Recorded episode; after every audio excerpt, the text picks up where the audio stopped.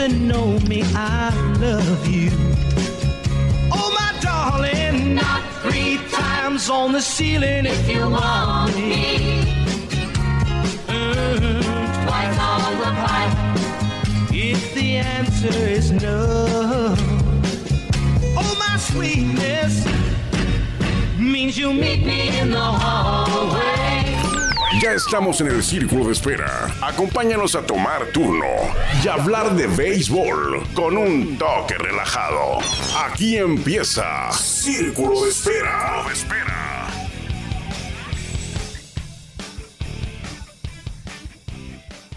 Tony Orlando en Down con la melodía Not Three Times y la potente voz de Jorge Niebla, el Caifán, para arrancar Círculo de Espera en este martes 3 de octubre. Un servidor Armando Esquivel le agradece, le agradezco como siempre que nos permita que lo acompañemos a hablar de béisbol en esta tarde, ya tarde de martes soleada, calorcito, aunque ayer hizo frío ¿eh? en Tijuana. Estamos transmitiendo desde Tijuana a través de nuestro podcast en Spotify, Círculo de Espera Radio, que se origina en Tijuana. 783 episodios de Círculo de Espera, hablando del rey de los deportes y qué mejor día para hablar de béisbol que este martes 3 de octubre porque hoy iniciaron, están arrancando ya los juegos de postemporada, los juegos de playoff en grandes ligas. Hoy es el, el primer día de actividad, el domingo terminó la temporada regular 2023 y hoy inicia, está arrancando, está empezando lo que son los playoffs eh, muy diferentes a lo que nosotros nos tocó vivir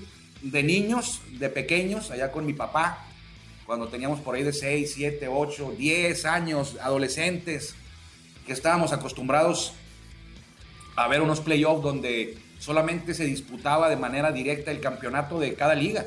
Avanzaban dos de cada liga o uno de cada división cuando estaban divididos en dos divisiones. El campeón de cada división, la este y la oeste de la nacional, se enfrentaban. El ganador del este, del, del banderín del este y del oeste de la liga americana se medían para buscar pelear un boleto a la Serie Mundial así de manera directa. Vámonos. Los dos de la Nacional contra los dos de la Americana. Así lo aprendimos, así lo vivimos. Ahora es muy diferente, incluso hay quienes todavía no se acostumbran a estas rondas de playoff. Ahora está un formato en el que avanzan pues 12 equipos, tres comodines, los tres campeones, ahora son tres divisiones, los tres campeones divisionales y tres comodines, que son los tres mejores récords de los equipos que no fueron campeones divisionales, los que eh, juegan la ronda de, de playoff ahora en grandes ligas. Creo que esto tiene desde el año pasado, ¿no? Por lo menos, desde el año pasado. Entonces son seis equipos en cada liga. ¿Qué significa esto? Pues más juegos. Más juegos de playoff, que son los que atraen más la atención, más ingresos, más dinero, por supuesto, hablando de, de ingresos, ingresos por taquilla, ingresos por televisión, por donde usted lo quiera ver, pero ahora son seis equipos, ya los que están buscando el campeonato, bueno, son 12 equipos de los 30 que iniciaron, porque son 30 escuadras, 30 franquicias en grandes ligas, y hoy iniciaron, digo iniciaron porque ya se jugó, ya se está jugando el primer duelo de las series de Comodín, le tocó a la Liga Americana jugar temprano hoy, los cuatro frentes van a jugar hoy, ¿por qué cuatro? ¿Por qué ocho equipos si son 12? Bueno, en este nuevo formato, recuerde usted que descansan dos dos de los campeones divisionales. Por ejemplo, en la Liga eh, Nacional, los dos campeones divisionales que tuvieron mejor récord tienen el privilegio, entre comillas, para algunos es, es malo tener un descanso de cinco días, pero tienen el privilegio de no jugar la primera ronda. En la Liga Americana, ¿quiénes no juegan la primera ronda? Baltimore Orioles, campeón del este, y Astros de Houston, campeón del oeste tuvieron los dos mejores récords como campeones de su división. Descansan y quienes iban a jugar es, por ejemplo, hay un campeón divisional que sí va a jugar. Es Minnesota Twins. Ellos ganaron su división, pero entre los tres campeones divisionales fueron los que tuvieron el récord, vamos a decirlo, el menos fuerte de los tres o el peor de los tres. Entonces ellos tienen que jugar la ronda de comodín y lo van a hacer contra los azulejos de Toronto. Minnesota va a jugar sus tres duelos probables o posibles en casa. Esta serie o miniserie de comodín es a ganar dos, pero los tres posibles juegos se van a desarrollar en el equipo que tuvo el mejor récord. En este caso Minnesota, es decir, Toronto, sembrado 6, va a visitar a los Twins o mellizos de Minnesota. La otra, serie, la otra serie de comodín de la Liga Americana la van a disputar, ya la están disputando porque ya inició el juego, de hecho iba ganando al principio del duelo los Rangers de Texas como locales contra el equipo de Rays de Tampa Bay, es decir, Rays de Tampa Bay contra los Rangers de Texas, que repito, ese juego ya inició. Mentira, el, local es Tampa Bay, ¿eh? el local es Tampa Bay, terminó como cuarto y Texas terminó como quinto. Entonces, Texas en Tampa Bay y Toronto, Minnesota juegan las series de comodín, descansan, como ya lo mencionaba, Orioles de Baltimore y Astros de Houston. Esto en la Liga Americana. En la Liga Nacional juegan un poquito más tarde. Los dos primeros duelos de hoy son los dos de la Liga Americana y en la tarde y en la noche los dos juegos de la Liga Nacional. ¿Quiénes los van a disputar? Arizona en Milwaukee, el 6 contra el 3, de manera respectiva. Y los Marlins de Miami, el número 5 contra el número 4, Phillies de Filadelfia. Phillies de Filadelfia fue el campeón de la división este, pero fueron el tercer récord, el tercero mejor récord entre los campeones divisionales de la Liga Nacional. ¿Quiénes descansan? Atlanta, perdón, Filadelfia no fue el campeón del este, el campeón del este fue Atlanta, discúlpeme. El campeón del este fue Atlanta, descansa, es el sembrado 1. El campeón del oeste fue Dodgers de Los Ángeles, descansan, sembrado número 2. Y quienes sí juegan, campeón de la división central, Milwaukee, que recibe a los eh, Diamantes de Arizona, el 6 contra el 3, Milwaukee es el 3, y Miami contra Filadelfia, Miami el 5, Filadelfia el 4. Filadelfia no fue el campeón de la división este, fue Atlanta, pero su récord de Filadelfia lo pone como el sembrado número 4 en estas series de comodín que hoy inician. Recuerde, es a ganar dos y aquí no hay cambios de sede. Filadelfia, Milwaukee, Tampa Bay y Minnesota van a jugar en casa. Si la serie se extiende a los tres probables juegos, los tres van a ser en estas sedes, es decir, no va a haber dos aquí y uno allá o uno, uno, no, son los tres en el mismo recinto, en el mismo lugar y con la misma gente, diría la canción. Bueno, eso quién sabe, ¿no? Quién sabe si usted compró los boletos para los tres juegos, para los dos primeros y para un probable tercer juego de playoff en la liga, en las grandes ligas que hoy pues inicia la fiesta. y quien dice que el mejor mes del año es octubre eh, y lo dicen quienes se refieren, quienes son aficionados al béisbol. Hay que tener en cuenta ahí eh, para estos playoffs el mejor bateo de grandes ligas es el de Atlanta 276, fueron el mejor equipo a la ofensiva durante el año. También fueron el mejor equipo en cuadrangulares por mucho, ¿eh? 307 bambinazos descargaron los Bravos de Atlanta, aunado a, su, a que fueron el mejor, de los mejores picheos también. Eh, fueron el mejor bateo por mucho en cuadrangulares con 307 y en carreras anotadas con 947 anotaciones, 947 rayitas durante la temporada regular. Y para ponerlo en contexto, los cuadrangulares de los Bravos 307 superaron por casi 60 a su más cercano perseguidor, que fueron los Dodgers, con 247, 250 por ahí. Se quedó el equipo californiano eh, en el tema de batazos de vuelta entera. El mejor picheo de, de los equipos que están en disputa, de los 12 equipos, es el de Cerveceros, con 371 de efectividad.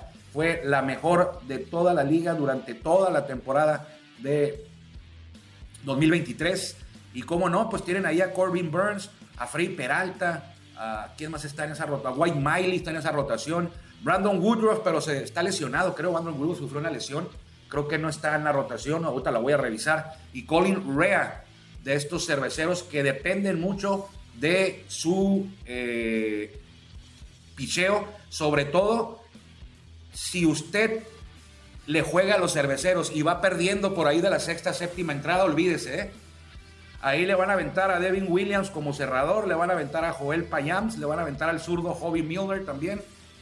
Y va a ser complicado. El mejor bullpen de grandes ligas lo tiene Cerveceros. Eh, también el mejor picheo y en, general y el mejor bullpen de la liga. Vamos a ver quiénes van a jugar para decirle quién es mi favorito, ¿no? De una vez.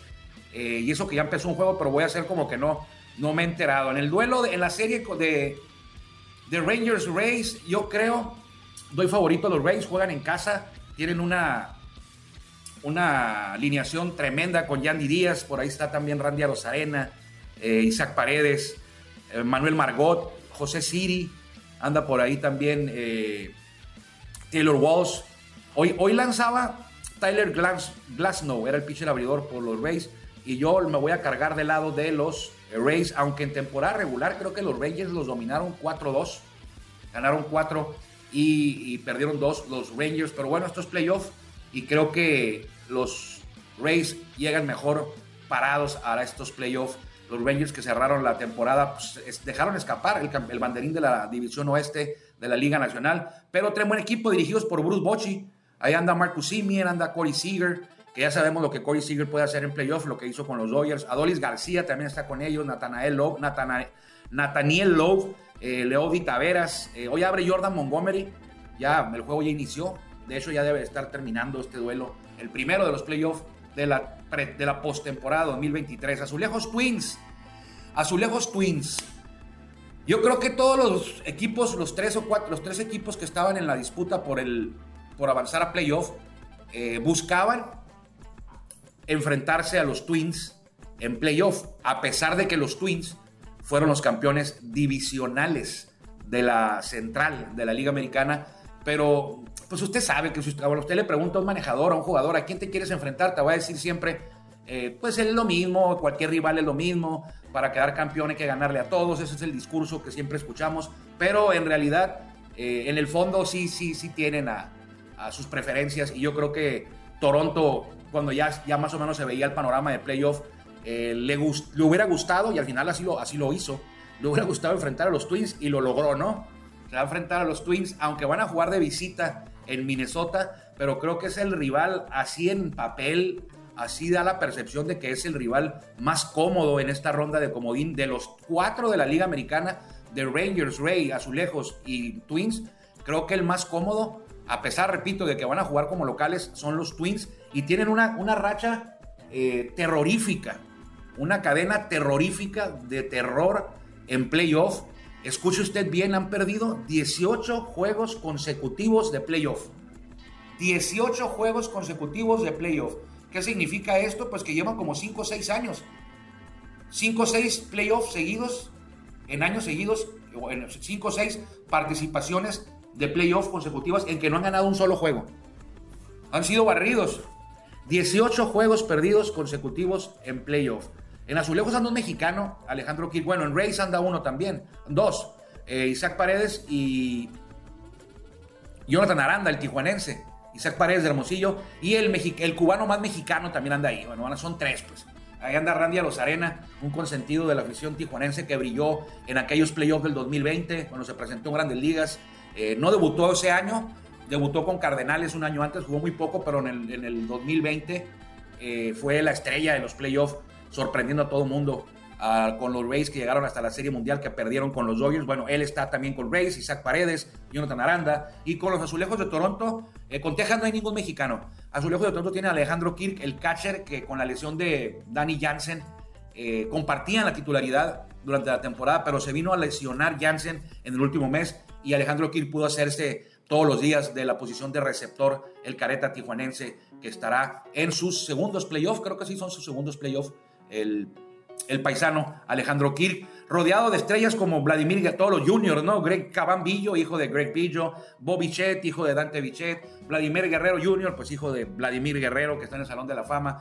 Anda por ahí también Kevin Kiermaier, anda George Springer, Brandon Bell, muy buen equipo, Matt Chapman y Dalton Barcho. Hoy abre por ellos Kevin Gossman es el abridor de Toronto que se van a medir a los Twins, que tendrán a Pablo López, que lo hace muy bien, ¿eh? Pablo López eh, tiene un gran cerrador, un cerrador que sorprende ahí con el equipo de Minnesota, se llama Johan Durán, que yo le he visto rectas a este tipo de 103, 104, 105 millas por hora. Eh, la alineación de los Twins está un poco tocada porque no están al 100%. Carlos Correa, Royce Lewis, Byron Buxton, no sé cuánto podrían aportar para tratar de que los mellizos puedan avanzar. Primero, romper la racha de derrotas, ¿no?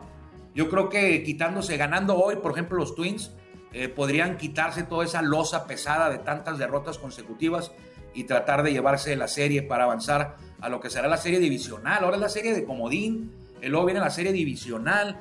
y luego viene la serie de campeonato, y luego viene la serie mundial. Es como en Liga Mexicana de Béisbol que también avanzan pues un puño, ¿no?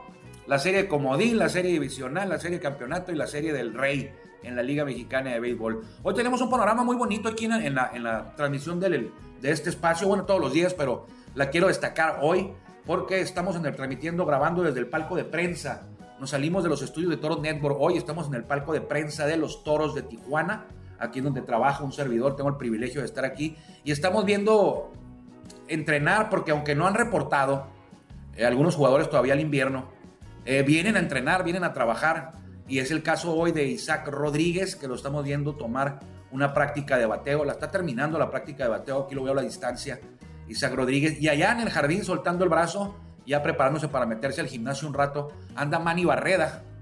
Eh, dos de las estrellas, dos de los íconos de los toros, pues Isaac es el líder de casi líder histórico de casi todas las estadísticas ofensivas del club, juegos jugados, turnos, hits, dobletes, eh, bases, bases eh, carreras anotadas, casi en todas, bueno, le falta la de cuadrangulares, él no se dedica a conectar cuadrangulares, la de triples, hay varias, pero eh, es un privilegio estar sentado aquí hablando de béisbol con ustedes y estar frente a este panorámico, como una pintura panorámica de lo que es el estadio, porque el palco de prensa, las ventanas de los ventanales dan al terreno de juego, es aquí donde trabajan los, colegas periodistas que vienen a cubrir durante la temporada a los toros de Tijuana. Vámonos a la Liga Nacional porque Diamante se va a enfrentar a Cerveceros. Mi favorito, bueno, mi favorito es hasta ahorita Race, lo que yo le mencionaba.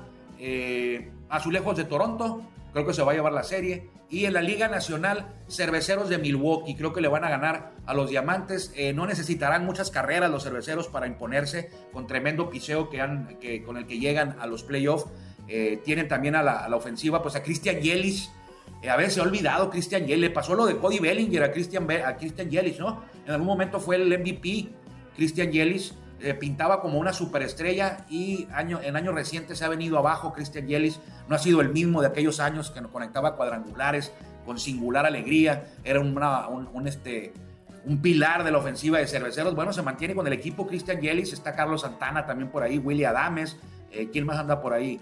Eh, William Contreras también está por ahí, hoy abre por ellos. Pues Corbin Burns, ellos tienen el privilegio de que como se clasificaron temprano, pudieron programar sus brazos para los playoffs, no así los, los diamantes de Arizona, que hoy van a abrir con Brandon. Brandon, el, apellido está medio raro. Brandon Fat es un novato, P-F-A-D-T. Fat. Es un derecho novato que lo hizo muy bien en la temporada pero no podrán contar hoy con Zach Galen. Entonces, eh, los dos mejores brazos de Arizona no van en el juego de hoy. Irían mañana y pasado. Entonces, si Arizona logra ganar hoy, se va a poner en una muy buena posición porque vendrían sus abridores 1 y 2 para los siguientes juegos. Hoy no van con el 2, van con el 3 o 4. Es el 3 el que, el que abre hoy. Entonces, eh, tiene que ganar cerveceros para evitar meterse en un problema mayor. Bueno, es que aquí si pierdes el primer juego, te metes en un problema mayúsculo porque no te queda ningún margen de error ya después, porque es a ganar dos de tres. Voy con Cerveceros, que creo que es un equipo, que el, creo que es el equipo de la Liga Nacional o de todo Grandes Ligas que cerró con el mejor récord en el último mes o de los mejores récords en el último mes. Cerveceros que no hace mucho ruido. ¿Por qué? Porque esa división ha estado estos últimos años un poco floja a comparación de la división oeste que ha arrasado, ha arrasado con Dodgers, ha arrasado con Gigantes, es una división muy fuerte la del oeste y queda atrás la central. Incluso la división este jala más atención la división este de la Liga Nacional con equipos como Mets, con equipos como Bravos, con equipos como Phillies, hasta con Cerveceros en 2019 que se metieron y ganaron la Serie Mundial. Los Marlins, que no damos un peso por ellos a veces y mire dónde están los Marlins, eh, yo creo que ningún experto pronosticó antes de la temporada que el equipo de Miami iba a meterse a playoff sobre los Mets y sobre los eh, Washington Nationals, que Washington no pasó ni Mets tampoco, pero nadie, yo creo que nadie hubiera pronosticado que los Marlins iban a estar quizás sí arriba de Washington, pero no arriba de los Mets y mucho menos que se iban a meter a playoff. Los Mets no fracaso, eh, las tres nóminas más altas de grandes ligas se quedaron fuera de playoff. Mets, Yankees y Padres en ese orden. Las tres nóminas más eh, costosas, más caras no lograron el objetivo ni siquiera de avanzar al playoff, porque esos padres tenían el objetivo de ganar la Serie Mundial o meterse de perdida a la Serie Mundial y ganarla, y no fue así, ni siquiera entraron a los playoffs. Pero bueno, ya vendrá otro año más de los padres de San Diego, eh, que fueron eh, fundados en 1969 y desde entonces no han ganado un campeonato. Y ya no es poca cosa, ¿eh? Ya son 56 años. Del 69 para acá son 54 años. A ver, 54 años sin campeonato de los padres. Solamente dos participaciones en Serie Mundial, lo que hace que este equipo ya sea de, de las escuadras, franquicias con más larga sequía de campeonato. Y los padres no tienen una sequía. Los padres nunca han ganado uno. Y ya están entre los grandes. Ya, ya, ya los Medias Rojas ya ganaron. Ya ganaron los, los, eh, Medias Blancas. Ya ganaron los Cachorros. Entonces ya los padres están quedando ahí entre los equipos con más campeonatos. Andan igual casi que los algodoneros Unión Laguna y que los algodoneros de Guasave, ¿no? Guasave tiene como 51 años sin campeonato. A la Unión Laguna tiene como 70. Por allá andan los padres. Y la otra serie de comodín en la Liga Nacional la van a disputar los Marlins, precisamente de Miami, contra los Phillies. Dos rivales eh, de la misma división, de la división este de la Liga Nacional. En el año se midieron en 13 ocasiones. Los Marlins ganaron 7 de los 13. Pero eh, no llegaban los Marlins a playoffs desde el 2013. Bueno, llegaron en 2020, pero vamos a hablar de una temporada completa en la que avanzaron, el, porque en ese del 2020 avanzaron como, como 16 equipos a playoff y se colaron los Marlins, pero bueno, una temporada completa que no la del, si, si no contamos la del COVID, no avanzan a playoff desde el 2003 y creo que cuando, creo que ese del 2003 la ganaron, ¿no? La serie mundial, ahí andaba Miguel Cabrera, un jovencito, si mal no recuerdo.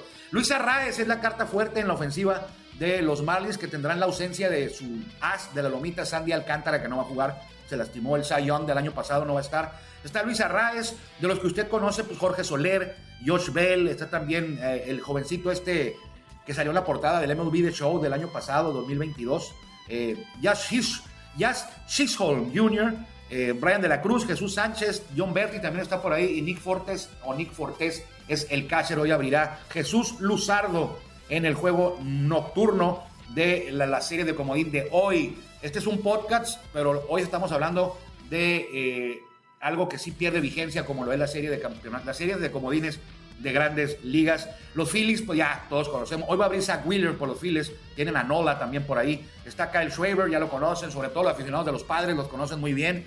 Eh, Trick Turner, que llegó este año con el equipo, él estaba con Dodgers el año pasado. Alec Boom, Bryce Harper, eh, JT Realmuto en la receptoría, Nick Castellanos, Bryson Stott, Christian Pache, Johan Rojas y el abridor Zach Wheeler. Pendientes ahí con el bullpen porque anda un jovencito. Se lo voy a recomendar porque acaba de debutar hace pues, unos días, ¿no? Este jovencito que tiene un slider, es un pitcher de relevo, derecho, 21 años, 22, recién debutado, pero está en el roster y puede lanzar para que usted lo tenga presente. Tiene un slider mortal, mortal, aparte de sus rectas de 95, 96, tiene un slider como nunca casi se había visto en grandes ligas. Tremendo slider que tiene un, un movimiento, un quiebre fenomenal. Se llama Orion. No se le va a olvidar porque se llama Orion y se apellida Kerkering. Orion Kerkering. Para que usted lo tenga ahí presente cuando lo vea y se acuerde de lo que le dije. Cheque el slider. Mucho se va a hablar de él. Eh, a lo mejor le van a dar, no sé, pero, pero quienes lo han visto, quienes le saben a profundidad al picheo, comentan que es un slider pocas veces visto en grandes ligas. De, lo, de tanto que se patina el slider. Orion Kerkering se llama este amigo de los, este jovencito de los Phillies eh, de Filadelfia. Ahí está el panorama, ayer lo vimos así por encimita, pero hoy se lo dejo ahí completo, el panorama de los comodines de grandes ligas. ¿Ya compró usted el libro que le dije ayer? The Bad Guys One. Cómprelo, está muy bueno. Hoy estoy leyendo uno que se llama 1930, de, que habla de la temporada de 1939. Va bien el libro, cuando termine lo voy a comentar, se lo voy a recomendar si es que eh, es de mi agrado. Pero yo creo que sí, me, me, me gusta mucho la literatura la, la escritura, los, los textos eh, de béisbol. Me gusta mucho leer y encontré que hay muchos textos de béisbol. Hace unos años que lo, que lo descubrí, ¿no? Que hay muchos textos, muchísimos, muchísimos, y usted puede aprender, no aprender la, lo que es las reglas ni nada, pero conocer la historia del béisbol y a veces va, usted a decir, mire, desde allá vienen, mira lo que, cómo jugaban antes. Eh, son historias muy interesantes, muy importantes del béisbol mexicano. Ojalá que hubiera libros así en nuestro país del béisbol, de las historias del béisbol nuestro, del verano, del invierno, de aquellos tigres, de aquellos diablos, de aquellos azules de Veracruz, de aquellos primeros años en la Liga Mexicana de Béisbol. Desafortunadamente no hay y no hay manera ya de enterarnos porque los que estuvieron en aquellos años pues ya no están ahora y no hubo quien lo documentara a fondo. Hay revistas, hay textos ahí, pero libros no. Y precisamente espero, si Dios me da la sabiduría, el tiempo, bueno, el tiempo hay que buscarlo, ¿no? La sabiduría y el don de poder plasmar historias de nuestro deporte, del béisbol mexicano, en un libro, en un texto, para que en el futuro quede, pues quede como referencia a las futuras generaciones, valga la redundancia, y que puedan enterarse de dónde viene este béisbol, de dónde venimos con este béisbol. Cumpleañeros hoy, hoy nací, mejor dicho, bueno, sí son cumpleaños porque están vivos los cuatro. Will Cordero tiene 53 años. Darren Fletcher nació un día como hoy, él tiene 57. Dennis Eckersley nació un día como hoy, él tiene 59 ya. Y Dave Winfield, él tiene 62, cumple 62 años. Dave Winfield, Salón de la Fama. Dennis Eckersley, Salón de la Fama. Eh, también nacieron un 3 de octubre, cada uno pues en el año que, que, que le mencioné. Eh, vámonos porque ya no tarda en el momento que estamos grabando, hoy no estamos en vivo, el momento que estamos grabando este espacio, eh, ya están por arrancar el juego de los azulejos de Toronto, hay que estar al pendiente ahí de los, de los mexicanos. ¿Quién es su favorito? Ya no están los padres, mucha gente le va a los padres, pero pues ya están acostumbrados los aficionados de los padres que en playoff tienes que escoger a otro, ¿no? Por lo regular. Bueno, el año pasado sí, sí clasificaron y ganaron dos series, los padres de playoff le ganaron a los Mets, la de Comodín, y luego sorprendieron a los Mets le ganaron a de y luego le ganaron a los Dodgers la divisional y de relativamente cómodo. Creo que en cuatro juegos los, los despacharon a los, a los Dodgers y luego perderían con los eh, Phillies de Filadelfia, que a su vez luego perdieron la Serie Mundial de el 2023. ¿Quién es su favorito? El mío es Astros para llegar a la Serie Mundial y los Bravos de Atlanta para llegar también al Clásico de octubre eh, por la Liga Nacional y los Astros por la Liga Americana. Habrá que ver qué tiene que ver, qué tiene que decir Dodgers, qué tiene que decir Cerveceros, los Rays en la americana también. Eh, Texas con Bruce Bochy, que regresó, lo sacaron del retiro, ya casi lo iban a elegir al Salón de la Fama. Un año más y hubiera aparecido en la boleta, ¿eh? Bruce Bochy, pero ahora va a tener que esperarse otros cinco años en el momento que se vuelva a retirar. Bruce Bochy, manager de los Rangers de Texas, que le decía yo que cuando, cuando estaba por iniciar este espacio, estaba el duelo 1 por 0, ganando Texas a Tampa Bay en la cuarta entrada en su parte baja. Cuídense mucho. Nos encontramos mañana, si Dios quiere, aquí en Círculo de Espera. Hoy edición especial. Bueno, edición especial para mí porque estoy aquí en el, en el palco de prensa con las ventanales dando al estadio del Cerro Colorado. Una pregunta que le hice a la gente en Facebook y se la voy a dejar a usted aquí también. Y de una vez la vamos a contestar, fíjese, no se la vamos a dejar porque ya fue la, la hice ayer y hoy la voy a contestar en las redes sociales, en Facebook. Sígame en redes sociales, Armando Esquivel es la, la, página del fanpage y Armando Esquivel Reynoso pues es mi página personal, pero en la de Armando Esquivel, la página del fanpage, ahí eh, escribo lo que tengo en Patreon, lo que tenemos en Patreon, lo transcribo a la, página de Facebook. También si nos puede apoyar en, en Patreon, pues se lo vamos a agradecer mucho. Patreon, Béisbol Sin Fronteras, ahí puede apoyarnos para nosotros seguir con gusto lo hacemos, pero con más gusto lo haríamos todavía. Escribiendo de béisbol en las madrugadas, buscando historias, buscando datos para tenérselos frescos. ¿Quiénes fueron los primeros mexicanos que se enfrentaron en grandes ligas? ¿A qué me refiero?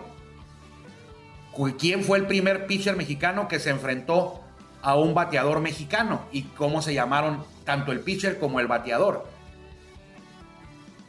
Es muy atrás, es 1958 Vamos a trasladarnos para allá. Fue el debut de Marcelino Solís, aquel pitcher que solamente estuvo un año en grandes ligas y lo hizo con los Cachorros de Chicago. Y en el duelo del 3 de septiembre de 1958, ya llovió casi 70 años, 65 años, se enfrentó a otro debutante mexicano, Rubén Amaro. Esa fue la primera ocasión en la historia de grandes ligas que se enfrentaron dos nacidos en México. Marcelino Solís, que fue su año de debut y su único año no volvió a jugar eh, Marcelino Solís, solamente estuvo un año con los Cachorros y se enfrentó en el Wrigley Field, en la casa que todavía es hogar de los Cachorros de Chicago. Se enfrentó a Rubén Amaro, que ese año Rubén Amaro debutó. Rubén Amaro sí jugó 11 años. No se confundan, Rubén Amaro, él luego jugó hace poco en los 80, 90, en los 90, jugó su hijo Rubén Amaro Jr. Él no nació en, en México, pero se considera mexicano porque su papá, Rubén Amaro, es mexicano, nació en Nuevo Laredo, aunque es de ascendencia cubana. El papá de Rubén Amaro era cubano, jugaba en México. Rubén Amaro nació en Nuevo Laredo y él eh, fue de los primeros mexicanos en estar en grandes ligas. Y la primera ocasión que un pitcher mexicano se enfrentó a un bateador mexicano fue Marcelino Solís, el de los Cachorros de Chicago, cuando se midió a Rubén Amaro en aquel 3 de septiembre de 1958. ¿Y cómo le fue? Pues Marcelino Solís dominó. Lo dominó con una rolita el pitcher y luego con una rola para doble play. O sea que le fue bien a Marcelino Solís, este pitcher que es, eh, pues yo creo que es de San Luis Potosí, ¿no? Real de 14 está en San Luis Potosí. Es el pueblo mágico Real de 14, mucha gente lo visita. Un pueblo, es un, mineral, es un pueblo minero Ahí para llegar a Real de 14 me cuentan que tienes que atravesar un túnel. Es la única entrada al pueblo mágico que en unos años estuvo abandonado. Y es muy famoso para quienes les gusta ese tema de, de los hongos alucinógenos o, del peyote o, algo cosas así. Eh, cuentan que ahí se da mucho ese tema, mucho turismo de ese lado y también el turismo que va a conocer lo que fue este pueblo, eh, que fue muy, muy acaudalado, había mucho dinero ahí porque era un, mineral, era una mina en las montañas o en la sierra de Real de San Luis Potosí, Real de 14 y está considerado, no es, no es cosa mía, ¿eh? está considerado como pueblo mágico. Bueno, la, la, cápsula cultural termina, termina Béisbol Sin Fronteras. Nos encontramos mañana. Saludos a todos, saludos a Cristian Reyes, e Isaac Guerrero, a toda la gente. Se me van nombres y me van a reclamar luego.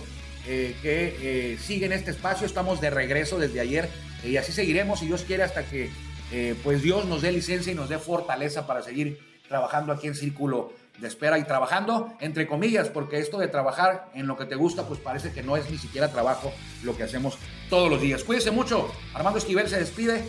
disfrute. Hoy arrancan los playoffs en las grandes ligas y está muy cerca también el arranque de la temporada regular en Liga Mexicana del Pacífico, pero siempre queda opacada el inicio de la, temporada de la Liga Mexicana del Pacífico. Siempre se ve opacada porque cae precisamente el inicio del, del Pacífico con las rondas de playoff de grandes ligas hasta que termina la Serie Mundial es cuando ya volteamos eh, más eh, directamente al invierno mexicano.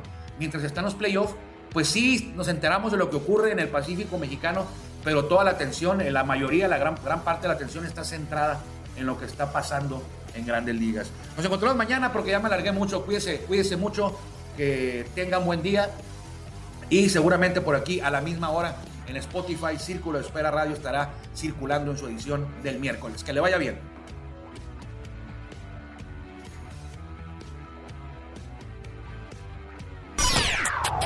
Gracias por acompañarnos en el Círculo de Espera. Nos escuchamos próximamente. Círculo de Espera.